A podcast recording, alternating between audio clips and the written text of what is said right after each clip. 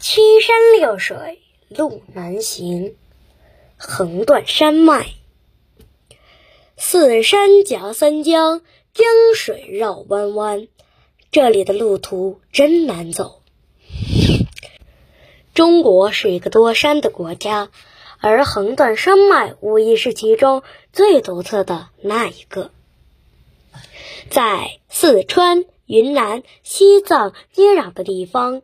存在着一系列南北走向的山脉群，它们紧凑而密集，作为中国地势第一阶梯和第二阶梯分界线的一部分，仿佛与青藏高原这个大盆地倾倒而出的水流，凶猛地砸向了中南半岛。这组山脉就是横断山脉。横断山脉一直都是一个特立独行的存在。为什么会这么说呢？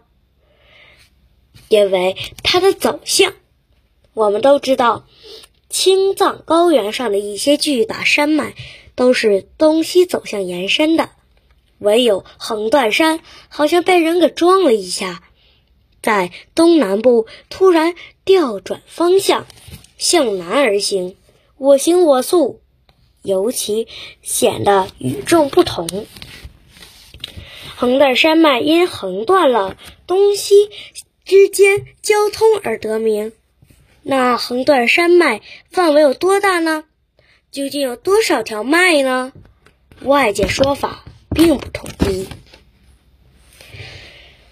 后来。人们普遍认为，横断山脉东起岷山，西至博舒拉岭、高岭贡山，北部边界仓都、甘孜至马尔康一线，南部直抵中缅边界山区，面积约三三十六点四万平方千米，海拔七千五百五十六米的。